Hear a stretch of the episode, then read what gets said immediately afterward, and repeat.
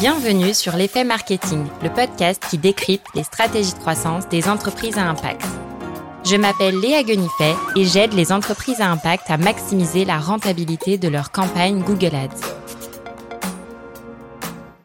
Dans chaque épisode, on analyse une action ou un canal marketing pour développer votre entreprise. Vous y trouverez des conseils concrets, retour d'expérience avec une vision terrain et l'impact de ces actions pour répliquer la même stratégie pour votre entreprise. Quand on crée sa boîte, l'identité visuelle fait partie des premières briques que l'on pose. Et puis, le temps passe, l'entreprise évolue, notre vision et notre mission aussi. On s'adresse à de nouveaux marchés, mais il y a quelque chose qui ne bouge pas, ou du moins qu'on a du mal à faire évoluer. C'est notre identité visuelle. La refonte d'une identité visuelle, ça ne s'improvise pas. Et ça s'arrête pas seulement à un changement de logo ou une nouvelle palette de couleurs. Aujourd'hui, j'ai le plaisir de recevoir à mon micro Hélène Maume. Elle est graphic designer pour les startups engagées et dans cet épisode, elle nous partage ses bonnes pratiques pour faire évoluer son identité visuelle. Notre identité visuelle est périmée, elle a fait son temps, mais Hélène, est-ce qu'il y a des signaux d'alerte qui nous montrent que c'est vraiment le bon moment pour revoir son identité visuelle? Pour moi, le premier, c'est euh, quand on va constater une incohérence sur l'ensemble de ses supports de communication. Et par incohérence, j'entends euh, des typographies différentes. Euh, enfin, une typographie, par exemple, utilisée sur son carousel LinkedIn, puis sur son deck commercial, on va en avoir une autre qui va être utilisée euh, pour le titre. Des couleurs qui ne seront pas forcément bien exploitées. Il y en a une qui va servir d'arrière-plan sur un support, une autre qui va servir de, de mise en valeur de titre sur un autre. Et en fait, quand on va placer l'ensemble de nos supports de communication côte à côte, on va se rendre compte qu'il n'y a aucun fil rouge, aucune direction artistique forte qui va bah, qui va faire le lien entre tous ces supports. Et là, on se dit, ok, il y a un souci.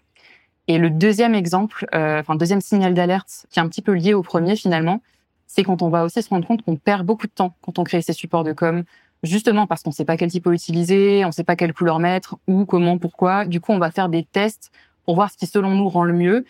Et au final, ben, on va avoir quelque chose qui va être complètement incohérent, comme on disait juste avant, et surtout quelque chose qui va, en plus de ça, pas nous satisfaire. Et ces deux cas-là, généralement, c'est très lié au fait qu'on a une charte graphique qui est soit inexistante, carrément, soit qui a été euh, créé mais qui n'a pas été assez loin dans les explications des différents cas d'usage des différents éléments de l'identité visuelle. Donc on est un petit peu bloqué. Ça, j'ai l'impression que c'est un cas qu'on voit beaucoup. Finalement, tu te retrouves avec euh, ta charte graphique euh, bien écrite sur un PDF, mais en fait, au moment de la décliner sur des supports de communication, bah, tu es un peu perdu et tu te rends compte qu'en fait, il y a peut-être des éléments qui manquent. Une charte graphique n'est jamais complète dans tous les cas d'usage qui sont possibles parce que de toute façon, il y a des supports de com qui vont être créés au fur et à mesure de, bah, de la maturité et de la vie de la marque dont on n'a pas conscience en fait quand on quand on crée la charte graphique. Du coup, forcément, oui, ça va bouger euh, dans le temps. Et il y a aussi des cas où la charte graphique est juste tout simplement pas assez bien travaillée et elle va pas assez loin dans les conditions d'utilisation, etc. Et du coup, bah, rapidement, on a l'impression d'avoir les bases, mais on se retrouve quand même très vite bloqué dans la mise en application concrète. Et euh, dernier signal d'alerte, qui est pas des moindres du coup, euh, c'est important de se poser la question de quand date son identité visuelle en fait.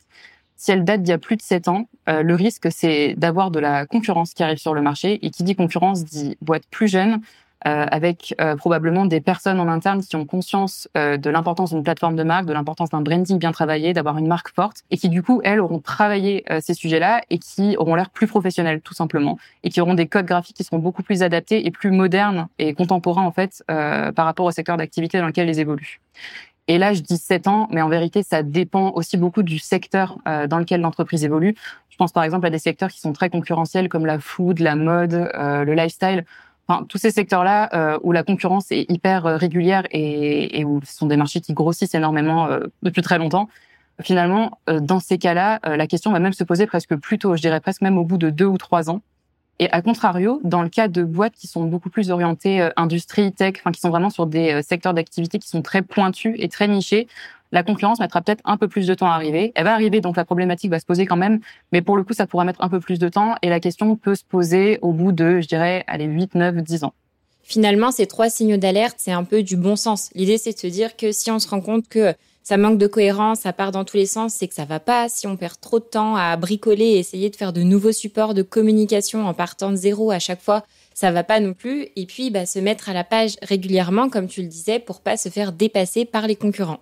Et est-ce qu'il y a des moments clés euh, dans le développement d'une entreprise pour revoir son identité visuelle? Oui, carrément. Bah, il y en a plusieurs, enfin, il y en a une grande quantité pour le coup, mais si on devait se concentrer vraiment sur les cinq euh, principaux, Je dirais que le premier, c'est vraiment quand on va passer du stade, OK, je vise euh, mes premiers clients, donc vraiment mon cœur de cible, mes early adopters, comme on appelle ça, à je vais aller chercher plus loin, plus grand et viser vraiment un grand nombre de personnes. Et du coup, dans le cas d'entreprise à impact, c'est vraiment quand on va chercher à démocratiser et à normaliser un produit, un service ou euh, une habitude de consommation qui jusque-là était très marginale. Et on peut prendre un cas hyper concret qui est le cas de Back Market, qui a été créé, si je dis pas de bêtises, en 2014. Euh, c'est une marketplace, du coup, si on doit encore les présenter, qui met en relation euh, les consommateurs et les professionnels du reconditionnement.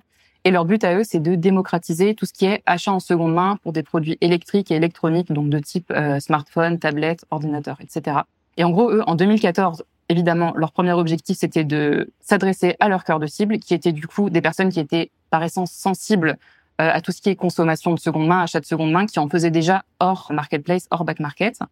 Ces personnes-là, bah, en fait, elles vont être tout simplement sensibles à des codes qui sont très orientés euh, écologie. Donc, ce qu'on a euh, d'instinct en fait en tête quand on parle d'écologie en termes de graphisme, c'est du vert, c'est beaucoup de douceur, c'est de la bienveillance, c'est des typographies qui sont arrondies, c'est, enfin, je vais un peu dans le cliché, mais c'est des feuilles d'arbre, c'est des choses comme ça. Et c'est exactement sur euh, ce créneau-là qu'ils se sont lancés en créant une identité visuelle qui correspondait vraiment à ça. En 2019, ils ont compris que leur produit fonctionnait, que, que la marketplace avait un public. Du coup, la step d'après, c'est d'aller chercher des clients qui sont pas du tout sensibilisés à toutes ces, toute cette démarche écologique.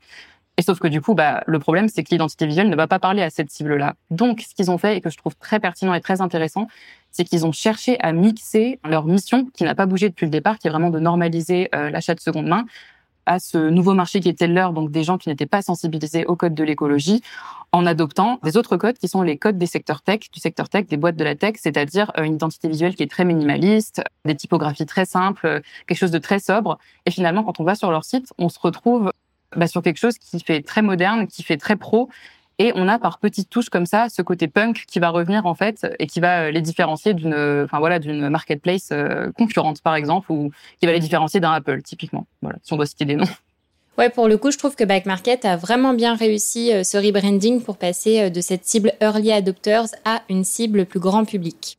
Hélène, je te propose de passer au deuxième moment clé, c'est quand on va chercher à élargir sa gamme de produits. Et là, pareil, on peut prendre un bon exemple qui est celui de Benebono, ex hors norme. Et leur créneau, c'est d'aider les producteurs et les fabricants à revaloriser l'ensemble de leur production. En 2019, Benebono, je crois qu'ils ont lancé une campagne de crowdfunding. Donc à ce moment-là, leur produit phare, c'était les légumes et les fruits inventés exclusivement. Et c'est pour ça qu'on retrouve euh, dans leur logo de l'époque le nom euh, hors norme, qui était leur nom de l'époque, et euh, une espèce de d'icône qui représente un légume ou une je pense que c'est une carotte avec deux jambes, donc vraiment pour représenter le côté hors norme euh, des légumes qui vendent. Un an après, ils se rendent compte qu'il y a peut-être quelque chose à creuser aussi du côté des épiceries, au niveau des, euh, par exemple, des sacs de, de pâtes, enfin des sachets de pâtes de riz qui sont écornés. Ça s'arrête pas qu'aux légumes finalement, en fait, tout ce qui est invendu. Et du coup, ils se disent, ok, on va essayer de creuser euh, à ce niveau-là, mais le notre icône et notre logo ne correspondent plus à, à l'entièreté de la gamme de produits qu'on essaye d'aborder. Du coup, ils choisissent de partir sur des codes qui sont complètement différents et surtout d'enlever euh, cette icône de, de, carotte en fait qui ne représentait qu'une portion des produits qu'ils mettent en vente. Ok, donc deuxième moment clé pour faire évoluer ton identité visuelle, c'est quand tu t'attaques à de nouveaux produits, quand tu élargis ta gamme, et ce qui finalement paraît assez logique parce que euh, si tu vends de nouveaux produits, il faut que ton identité visuelle soit représentative et intègre bien tous les produits que tu vends. Troisième cas possible, c'est euh, quand l'entreprise va chercher à passer à l'international ou à s'exporter à l'international. Et là, on peut même conserver euh, le cas de Benebono, qui eux ont même été contraints de revoir leur branding au niveau du nom finalement, euh, puisque hors norme c'est quelque chose qui est très français, qui se comprend, euh, bah voilà, au niveau de la Belgique, du Luxembourg, de la France. Mais si on allait plus loin au niveau européen, ça aurait été compliqué. Du coup, ils ont changé de nom et logiquement, ils ont aussi changé leur logo. C'est sûr qu'aller à l'international avec un nom français, ça peut vite devenir compliqué. Et si ça vous intéresse d'en savoir plus sur les coulisses du renaming de Bene Bono, je vous invite à écouter l'épisode 13 que j'avais enregistré avec euh, Clémence Chevillotte, qui est la Head of Brand de Bene Bono et qui nous avait partagé son retour d'expérience sur comment changer de nom sans perdre en visibilité. Je ferme ma parenthèse et on va passer au quatrième moment clé.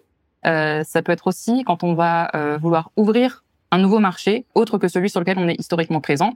Et là, on peut prendre le cas de Castali. Castali, c'est une marque qui existe depuis 2011 et qui propose aux professionnels de l'hôtellerie et de la restauration des fontaines à eau qui sont éco-conçues.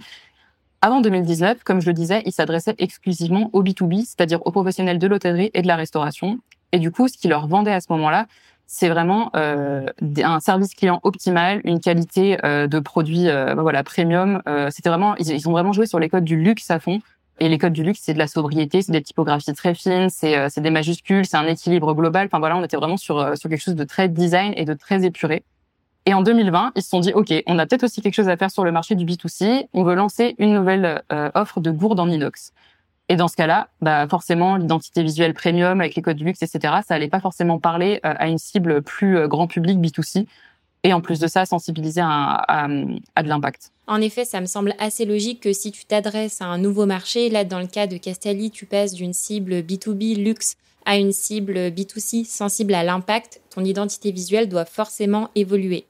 Et pour en savoir plus sur le rebranding de Castelli vers le B2C, allez voir la super étude de cas qu'a réalisée Hélène sur le sujet et qu'elle nous partage en complément de cet épisode juste pour les auditeurs de l'effet marketing dans la bibliothèque de ressources. Pour y accéder, rendez-vous dans le lien en description de l'épisode. Et ça me fait aussi penser à un épisode que j'avais enregistré avec Valentine Courcouperin, qui est CMO chez Phoenix. C'est l'épisode 11, je crois, sur leur rebranding. Et je sais que justement, un de leurs gros enjeux, c'était de s'adresser à un nouveau marché. Et eux, dans leur cas, euh, c'était la même chose finalement que Castelli. C'était comment je m'adresse au départ au B2B et ensuite je rajoute le marché B2C.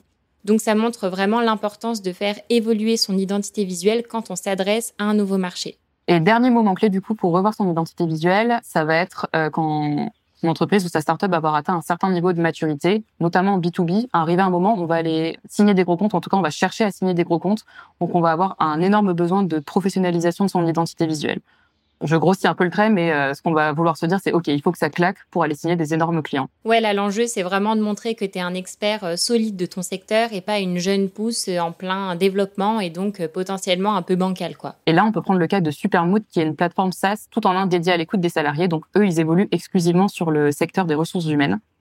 Euh, jusqu'à 2020, ils avaient vraiment enfin, adopté les codes très classiques du monde des RH, qui sont pas forcément très fun, mais en tout cas, on peut pas se permettre beaucoup de, de, voilà de créativité, mais qui sont vraiment des couleurs qui sont très orientées euh, taupe, bleu, vert. On a un petit peu d'orange. C'est vraiment quelque chose qu'on retrouve très régulièrement dans le monde des RH. Donc, collait en fait finalement à ce qu'on attendait d'eux. Sauf qu'arrivé à un moment, en 2020, ils ont réussi à effectuer une levée de fonds pour justement aller euh, chercher une cible beaucoup plus grand compte donc là, ils se sont dit, OK, on refait tout, on abandonne le code couleur, les codes couleurs qu'on avait jusqu'à présent. Je crois qu'ils avaient aussi une mascotte qu'ils ont laissée de côté. Et on va chercher à aller véhiculer de l'excellence, du professionnalisme. Et surtout, on va essayer de s'émanciper des codes graphiques très froids finalement du monde des RH. Et c'est exactement ce qu'ils ont fait. Si vous allez sur leur site, vous vous rendez compte qu'ils ont une palette de couleurs qui est hyper détonnante par rapport à ce qui se fait dans le secteur. Ils ont intégré des couleurs chaudes, ce qui se fait très rarement dans le monde des RH. Il y a du rose, il y a du jaune, il y a du vert. Ils ont vraiment poussé euh, le travail jusqu'au bout et c'est ça qui fait qu'en fait ils se différencient énormément de tout ce qui peut se faire euh, sur leur secteur. Franchement, je trouve ça ouf la puissance que peut avoir euh, l'identité visuelle d'une marque. Et ça, je m'en suis vraiment rendu compte au fil des échanges que j'ai eus avec différentes entreprises, notamment dans le podcast, que c'est vraiment celles qui ont décidé de tout miser sur le branding qui vont réussir à sortir du lot, se démarquer de la concurrence. Et là, par exemple, dans le cas de Supermood, on voit bien que euh, bah, les choix osés et assumés qu'ils ont faits dans leur branding, ça leur donne une légitimité énorme, ça renforce aussi euh, leur crédibilité et aussi euh, la confiance qu'on a en eux. Et forcément, derrière, ça va leur donner un avantage considérable pour aller chercher des grands comptes. Ouais, c'est exactement ça. En tout cas, très cool Hélène de nous avoir partagé euh, ces moments clés et surtout de les avoir illustrés avec des exemples et des cas concrets. Je pense que ça permettra vraiment à nos auditeurs de s'identifier et de se reconnaître dans euh, tel ou tel moment de développement euh, dans leur entreprise. Et une fois que tu as compris que c'était le moment de te mettre à la page et de revoir ton identité visuelle, pour moi, il y a une autre question qui se pose qui est est-ce que je fais évoluer l'existant ou est-ce que je repars totalement de zéro? Eh ben, elle est super intéressante ta question parce que c'est vraiment euh, deux manières de faire qu'on a tendance à opposer, alors que finalement c'est deux choses qui, enfin c'est deux étapes d'un même processus finalement. Dans l'ordre, si je devais résumer, ce serait presque d'abord on fait une refonte totale et ensuite dans les mois, les années à venir, on va faire évoluer en douceur en fonction de nos besoins en Et si je devais euh, aller donner deux, euh, trois grandes raisons qui justifieraient une refonte vraiment totale, mais je dirais que c'est quand on a un gros besoin de professionnalisation. Donc, comme je le disais, c'est vraiment passer d'une V1 d'identité visuelle qui a potentiellement été créée un petit peu à la va-vite au lancement de son entreprise parce qu'il y avait d'autres priorités et c'est complètement normal, à une version finale ou en tout cas une V2 qui sera beaucoup plus aboutie. Et ça arrive généralement dans le cas de startups qui ont entre deux et trois ans d'existence. Et deuxième gros cas possible, euh, c'est quand on a un changement stratégique. Et là, c'est ce qu'on disait par rapport à Castelli, où il y a carrément un nouveau marché qui, euh, qui s'ouvre et du coup qui justifie complètement euh, une refonte totale. Pour l'évolution douce, en fait, finalement, c'est ce que je disais, ça vient dans la foulée de la refonte totale, parce que euh, quand on va faire une refonte totale, le prestataire ou le graphiste freelance qui va être sollicité va fournir une charte graphique, potentiellement un ou deux supports de communication, et ça va s'arrêter là. Sauf que finalement, bah, il y a des besoins en support de communication qui n'auront peut-être pas été identifiés au moment où il y aura une refonte, qui vont arriver, euh, je sais pas, deux, trois, quatre, cinq mois, un an plus tard, par exemple, on va se décider qu'un canal d'acquisition intéressant, bah, ça peut être des Facebook Ads. Ok, dans ce cas-là, on a besoin de, bah, de, matière pour faire des créatives. Bah, il nous manquera peut-être des éléments parce que c'est complètement normal. On peut pas imaginer euh, à un moment donné ou à un moment T tous les supports de communication euh, dont on va pouvoir avoir besoin dans la vie d'une entreprise.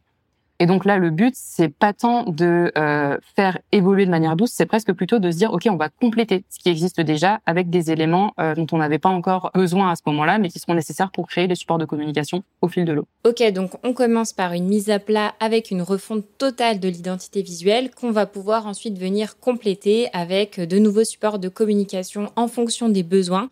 Par exemple, les meta ads, qui est d'ailleurs toi quelque chose que tu proposes, enfin que tu crées pour tes clients. C'est exactement ça. Et du coup, dans quel cas on choisit l'option euh, évolution en douceur euh, parce qu'il n'y a pas besoin de tout refondre? S'il n'y a pas de gros changements stratégiques pour moi, ou vraiment un énorme besoin de, ok, il faut qu'on ait un truc ultra professionnel parce qu'on a, parce que ce qu'on avait au départ, ça ne correspond plus, ça fait pas assez pro. Pour moi, ça peut être de l'évolution douce. Ok, très clair.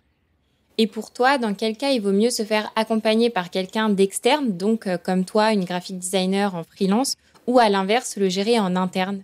Alors, euh, je dirais que si on part sur une refonte totale, dans les cas qu'on a cités un peu plus haut, le mieux c'est de passer par quelqu'un d'extérieur pour avoir du recul et une expertise en branding. Euh, parce que si euh, l'agence ou le designer graphique est bien choisi, a priori, euh, il va pas se concentrer seulement sur la partie graphique et opérationnelle.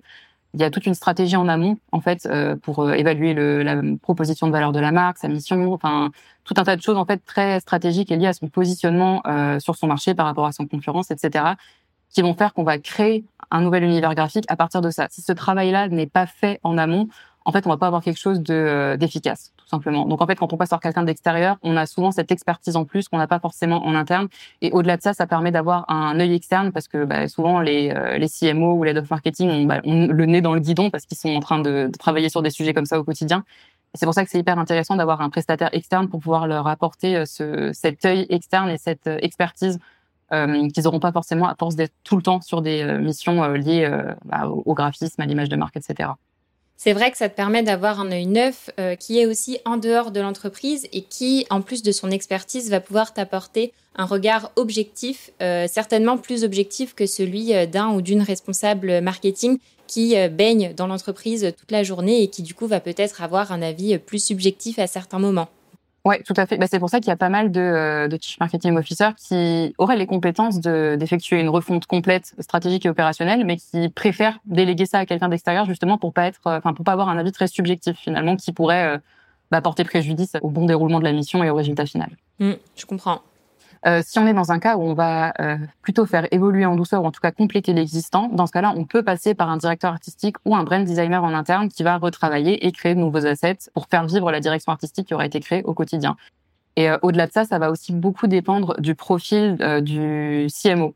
Si c'est une personne qui est très orientée créa de par son parcours professionnel ou par ses affinités, il va vouloir créer une marque forte et du coup tous les efforts euh, et tout le budget, enfin tout le budget c'est mais une partie du budget marketing euh, va être euh, mis dans le branding et c'est aussi euh, les sujets branding qu'il va préférer défendre auprès du CEO par exemple.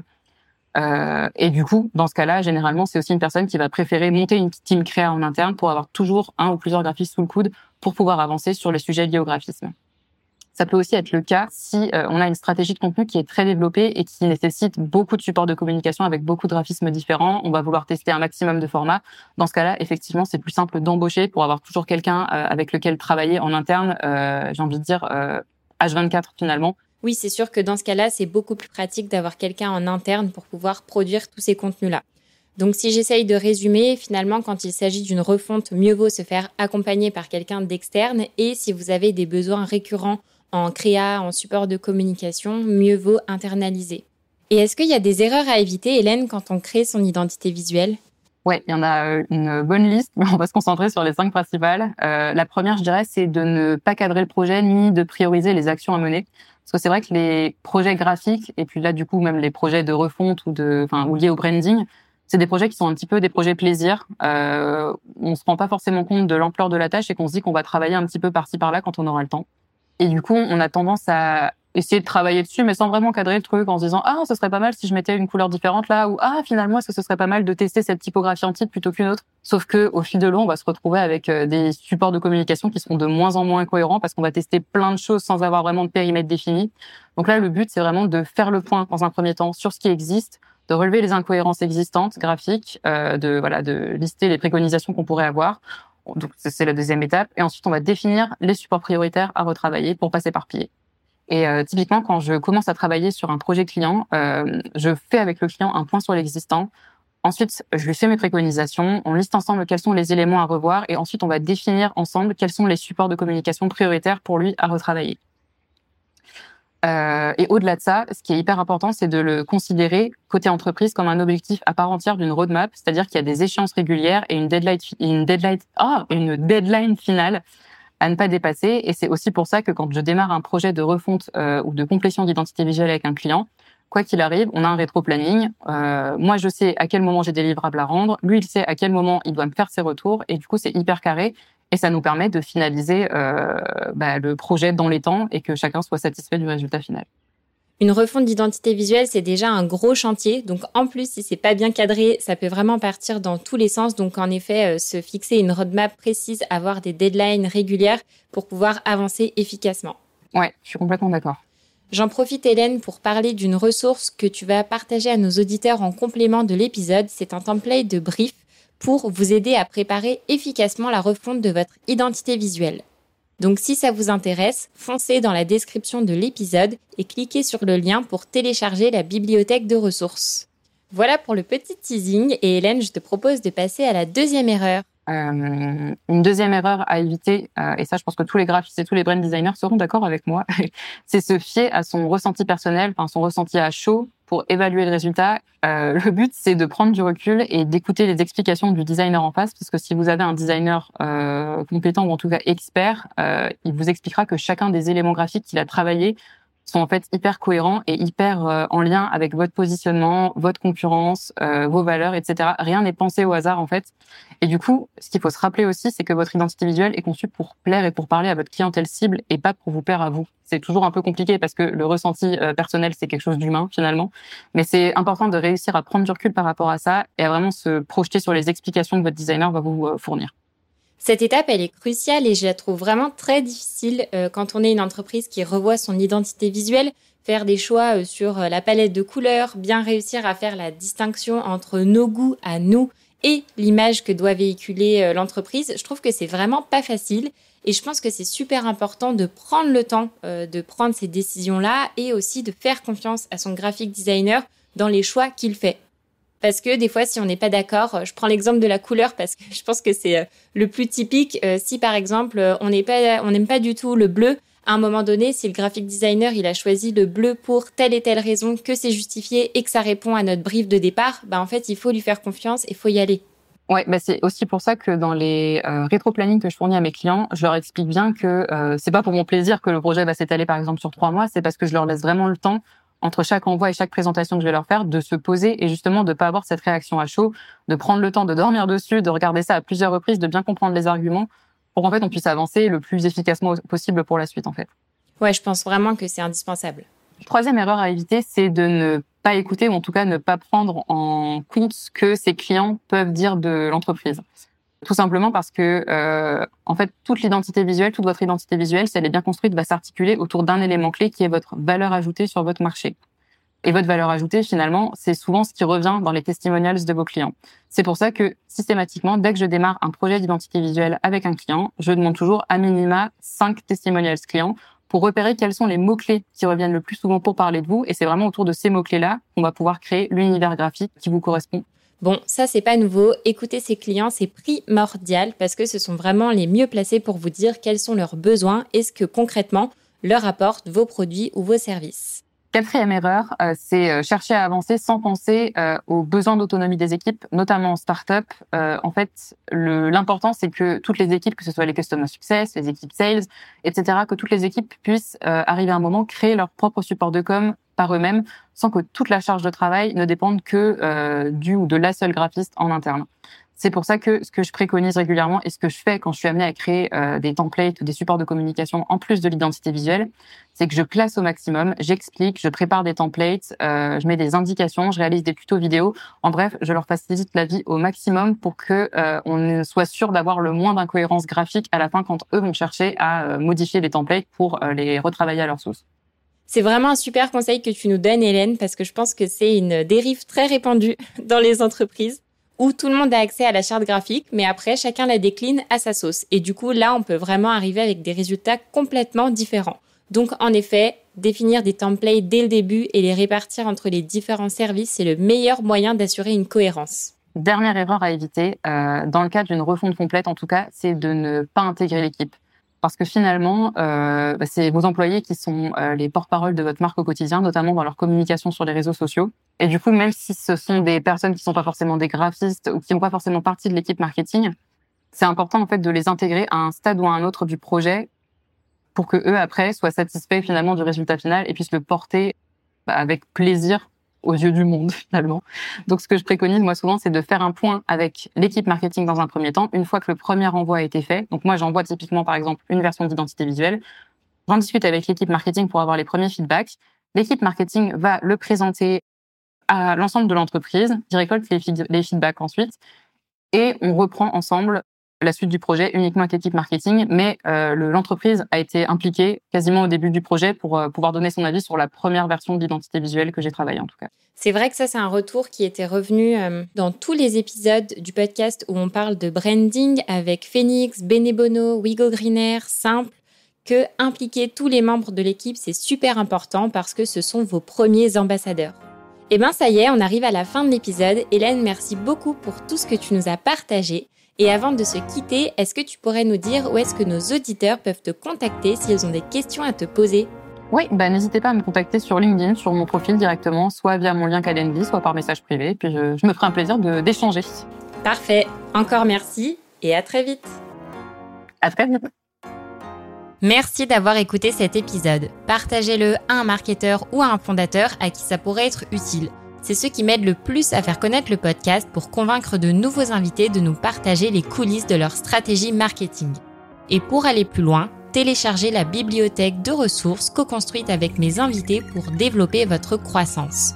Rendez-vous sur l'effetmarketing.fr dans l'onglet ressources ou tout simplement dans la description de l'épisode. Merci pour votre soutien et je vous dis à très vite. Ciao ciao